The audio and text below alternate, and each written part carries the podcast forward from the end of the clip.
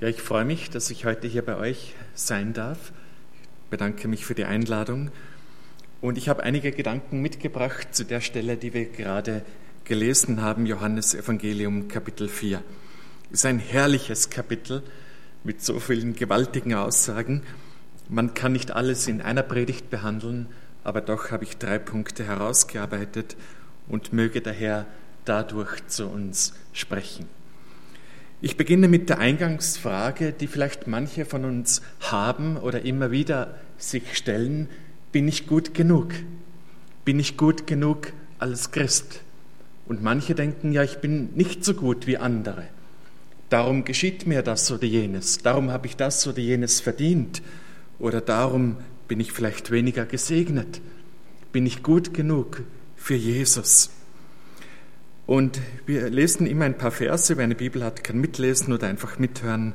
Und dann teile ich Gedanken mit euch. Johannes Evangelium Kapitel 4 ab Vers 4 folgend. Jesus musste aber durch Samarien reisen. Da kam er in eine Stadt Samariens, die heißt Sychar, nahe bei dem Feld, das Jakob seinem Sohn Josef gegeben hatte. Es war aber dort Jakobs Brunnen.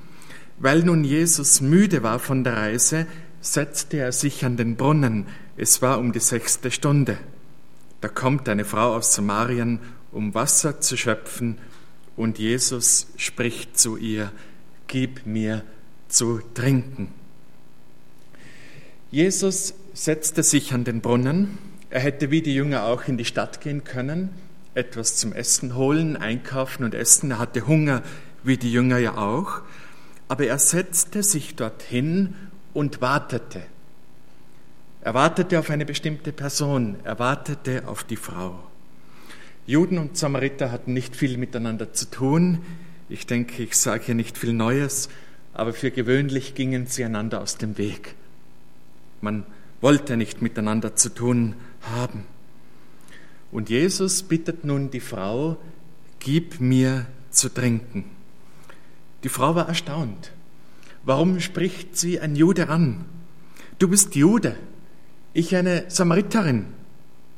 Warum bittest du mich, dass ich etwas für dich tun soll? Und Vers 10 antwortet Jesus. Jesus antwortete und sprach zu ihr, wenn du erkenntest die Gabe Gottes und wer der ist, der zu dir sagt, gib mir zu trinken, du würdest ihn bitten und er gebe dir lebendiges Wasser.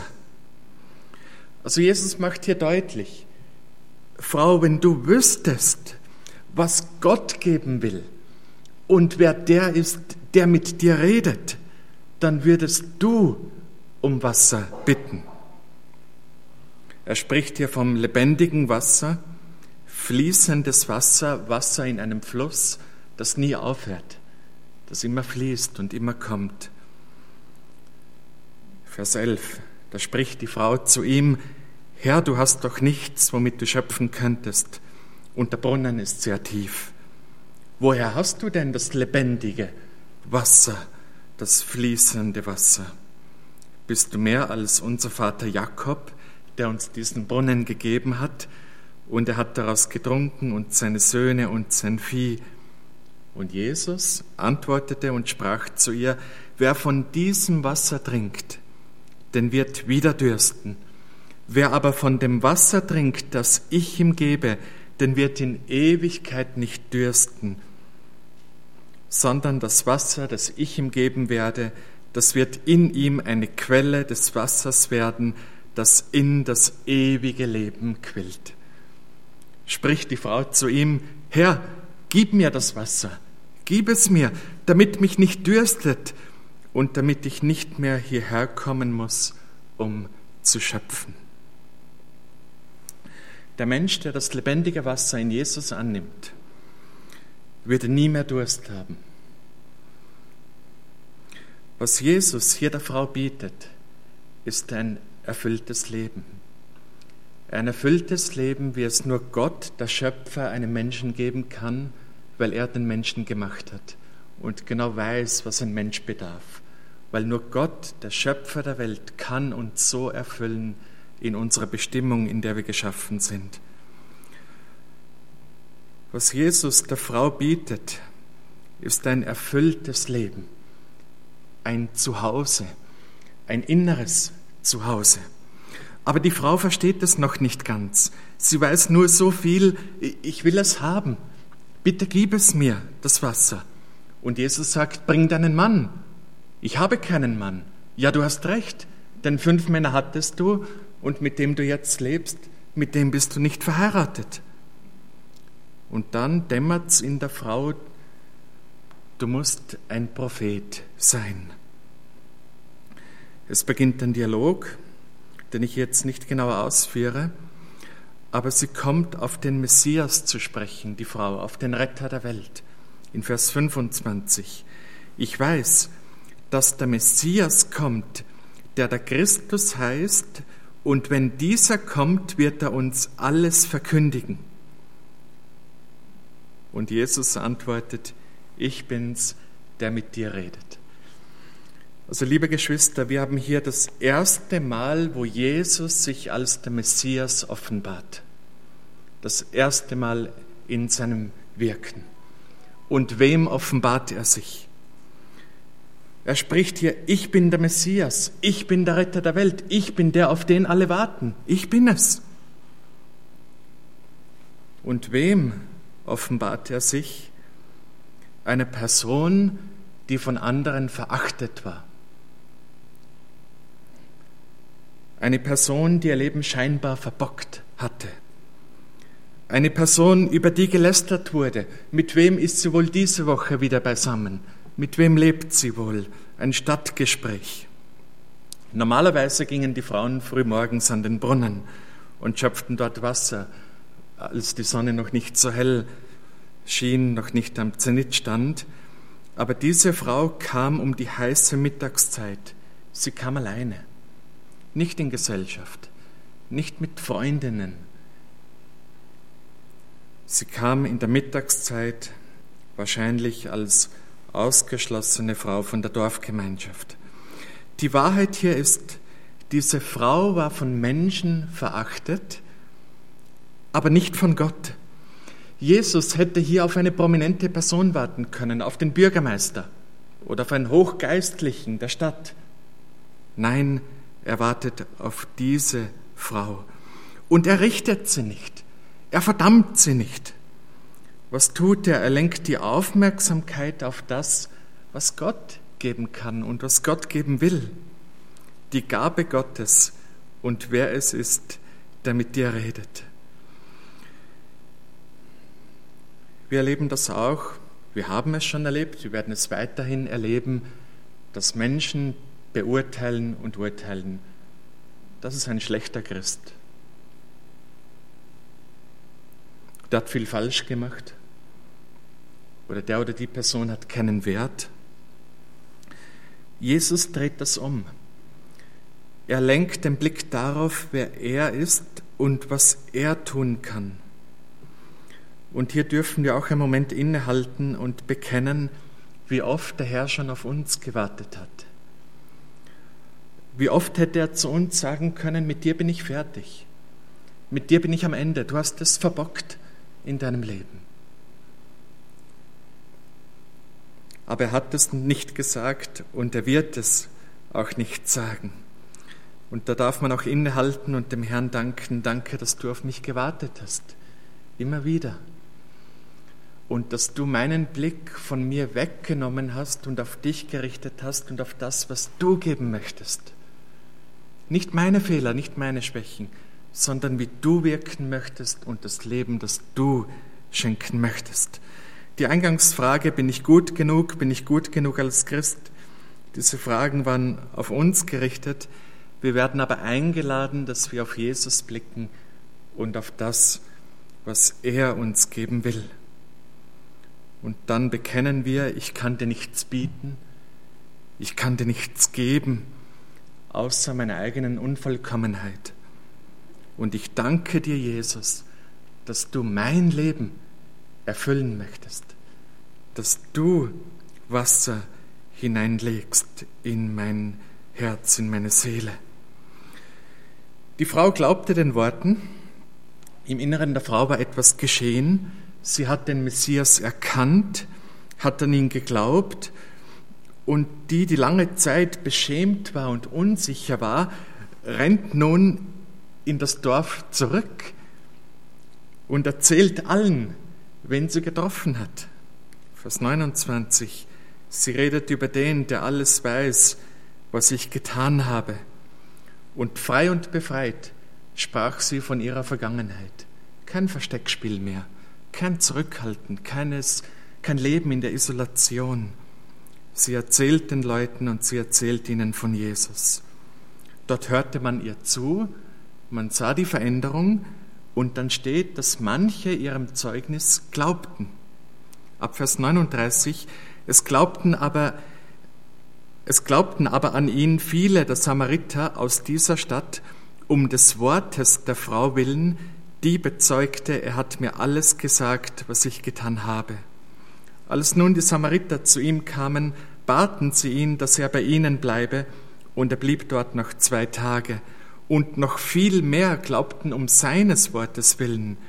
Und sie sprachen zur Frau, nun glauben wir nicht mehr um deiner Rede willen, denn wir haben selber gehört und erkannt, dieser ist wahrlich der Welt Heiland, der die Welt heil macht, der die Welt rettet. Und dieser Geschichte, man könnte hier so viel darüber sagen und nachdenken, aber was Gott aus einer zerbrochenen Person tun kann, was er schaffen kann, wie er einen Menschen verändern kann, ein Zeugnis für eine ganze Stadt. Eine Frau mit schlechtem Ruf, die es scheinbar nicht wert war, dass man mit ihr Gemeinschaft hat, sie wird zum Licht einer ganzen Stadt weil die Begegnung mit Jesus verändert. Was auch immer wir getan haben, was auch immer uns entmutigt, dass wir vorangehen, dass wir ein Zeugnis sind für den Herrn. Wir dürfen Jesus wieder neu kennenlernen, ihn auch neu annehmen und sagen, Jesus, erfüll mich. Und was macht er? Er macht uns zur Segensquelle für andere. Er erfüllt uns und lässt uns zur Quelle werden für andere als Licht und Salz dieser Welt. Ich möchte hier noch auf einen spannenden Gedanken zu sprechen kommen, weil Jesus fordert ja die Frau auf, gib mir zu trinken in Vers 7. Und vielleicht habt ihr euch auch schon die Frage gestellt, ich meine, Jesus hat ja alles geschaffen, die ganze Welt hat er gemacht, alles Wasser dieser Welt. Warum bittet er, gib mir zu trinken? Warum bittet der Schöpfer um Wasser? Er braucht ja nichts. Und ich vergleiche das mit der Kollekte, die vorhin erwähnt wurde. Warum werfen wir Geld in die Kollekte? Braucht Gott unser Geld? Ist Gott auf irgendetwas angewiesen? Kann ich sagen, oh gut, dass Gott mich hat, damit sein Werk läuft? Es gehört ihm ja ohnehin alles. Alles, was wir sind und haben, gehört ja ohnehin ihm. Warum legen wir Geld hinein, damit wir uns daran erinnern, dass wir ihn brauchen?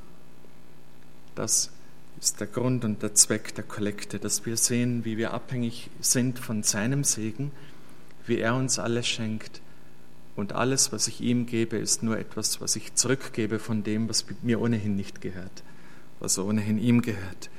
Wir geben, weil wir Bedürftige sind, weil wir aus dem Segen Gottes leben. Und wir sind die, die durstig sind, durstig nach Leben, das der Herr geben möchte. Und warum kann nun Jesus unseren Lebensdurst stillen? Warum? Weil er den Durst der Menschheit getragen hat. Am Kreuz sprach er die Worte, mich dürstet. Nach all dem Leiden, nach all den Schlägen, nach all dem Spott, nachdem er wusste, dass alles erfüllt war, bis auf ein Wort, steht in Johannes Evangelium Kapitel 19, Vers 28, danach als Jesus wusste, dass alles vollbracht war, spricht er, damit die Schrift erfüllt würde, mich dürstet, mich dürstet und zitierte eine Stelle aus Psalm 69 und Psalm 22. Als Jesus litt, dachten die Leute, dass er es verdient habe. Und als Jesus die Worte sprach, mich dürstet, dachten die Leute, er brauche Wasser. Was Jesus aber eigentlich, eigentlich deutlich macht, ist, dass wir sind es, für die Jesus leidet. Und wir sind die Durstigen. Er muss leiden, dort am Kreuz, um unserer Rettung wegen. Und wenn er nicht leiden würde, dann könnte er uns nicht befreien von all unserer Schuld und all unseren Vergehen. Und wenn ihn nicht dürsten würde, so könnte er auch nicht unseren ewigen Durst stillen. Aber Jesus kann unseren Durst stillen, weil er ihn am Kreuz getragen hat. Diesen Durst nach erfülltem Leben, diesen Durst nach Heimat, diesen Durst nach Erfüllung. Er hat ihn getragen am Kreuz von Golgatha. So fasse ich nochmal die drei Gedanken hier zusammen. Im ersten haben wir gesehen, dass Jesus wartet. Er wartet. Dort am Brunnen in der heißen Mittagssonne. Und wir dürfen neu zum Ausdruck bringen, danke Herr, dass du auch auf mich gewartet hast. Danke, dass du mich nicht abgeschrieben hast. Auch jetzt nicht. Bei all den Fehlern, bei all dem Versagen. Danke, dass du mich nicht abgeschrieben hast, bis heute nicht, und dass du mich heute erfüllen möchtest mit erfülltem, mit wahrem Leben. Im zweiten Punkt haben wir gesehen, dass Jesus verändert. Die Begegnung mit Jesus veränderte tiefgehend. Sie veränderte die Frau hier und die Begegnung mit Jesus macht auch uns zu anderen Menschen. Und das hat eine Auswirkung auf die Menschen um uns. Eine durch Jesus veränderte Person kann eine ganze Stadt ändern. Und wenn wir das Leben in Jesus ergreifen, wenn wir ihn wirken lassen in unser Leben hinein, dürfen wir zum Segen werden für viele Menschen um uns, weil sie den Unterschied sehen. Und dann im dritten Punkt, Jesus erfüllt All unser Lebensdurst ist eigentlich Ausdruck der Sehnsucht nach der Sehnsucht in der Gemeinschaft Gottes zu sein. Das, was zerstört wurde durch die Sünde, diese Trennung von Gott, jede Sehnsucht, jede ungestillte Sehnsucht in unseren Herzen ist ein Ziehen in die Gegenwart Gottes, dort, wo wir eigentlich hingehören. Es ist der Wunsch nach Vollkommenheit, nach Schönheit, nach Heimat, nach tiefster Versöhnung und tiefster Freude. Ein, ein Ort, den wir nicht kennen, weil es ihn auf der Welt nicht gibt, sondern nur in der Gegenwart Gottes. Und diese Sehnsucht nach Leben, nach erfülltem Leben, wird gestillt, wenn wir in der Gemeinschaft Jesu Christi sind. Weil Jesus hat der braucht nicht mehr nach der Nähe Gottes zu dürsten. Weil Jesus unseren Durst getragen hat, lädt er uns ein, dass wir sein lebendiges Wasser kennenlernen und annehmen. Und das bedeutet, dass wir ihn hineinwirken lassen in unser Leben. Dass er hineinwirkt in meine Situation als Ehemann und Vater. Dass er hineinwirkt in unsere Gemeindesituation dass er hineinwirkt in meine Arbeitsstelle, dass er da ist, mich führt und leitet und ich dann sehe, wie herrlich das Leben ist an der guten Hand meines Retters. Er lädt uns ein, dass wir die Kraft seiner Gegenwart, die Kraft seines Wirkens durch den Heiligen Geist erfahren und dass wir tief erfüllt werden, erfüllt werden und darin zum Segen sind für andere. Und gesegnet sein bedeutet immer gleichzeitig ein Segen zu werden für andere. Das geht nicht, dass man Gott um seinen Segen bittet und dass dieser Segen nicht weitergeht. Überall könnt ihr nachlesen in der Schrift, wo es um den Segen Gottes geht, ist er da, damit er weitergeht an andere. Ich bete mit uns. Danke, Herr Jesus, für diese Geschichte, die uns überliefert wurde, wie du dort auf die Frau gewartet hast, über die schlecht gesprochen wurde, die es scheinbar verbockt hatte. Und es tut uns leid, dass wir oft solches Gerede in unseren Gemeinden haben. Mit dem Finger auf andere gezeigt wird, die weniger gut sind, die große Fehler gemacht haben. Und manche tatsächlich den Eindruck haben, als würdest du nicht mehr warten. Aber wir danken dir, dass es in dir keine Sackgasse gibt, dass es keinen Moment gibt, an dem ich sagen muss, ich habe irgendetwas verbockt, ich bin am Ende oder du kommst nicht zum Ziel mit meinem Leben. Nein, weil der Weg mit dir immer weitergeht. Weil wir dich neu ergreifen dürfen, dich bitten dürfen, hineinzuwirken in unser Leben und dein Wasser hineinzulegen, damit wir nicht von dieser tiefen Sehnsucht herumgetrieben sind. So hilf uns, dass wir das Leben in dir ergreifen, dass wir erfüllt werden von all dem, was du uns schenken möchtest in deiner Herrlichkeit. Ja, und dass das weitergeht an die Menschen um uns, in unsere Familien hinein, Bekannte und Freunde, die Arbeitsstätte, dass dieser Segen sichtbar wird für andere und andere dadurch gesegnet werden. Verwendet uns als Licht und Salz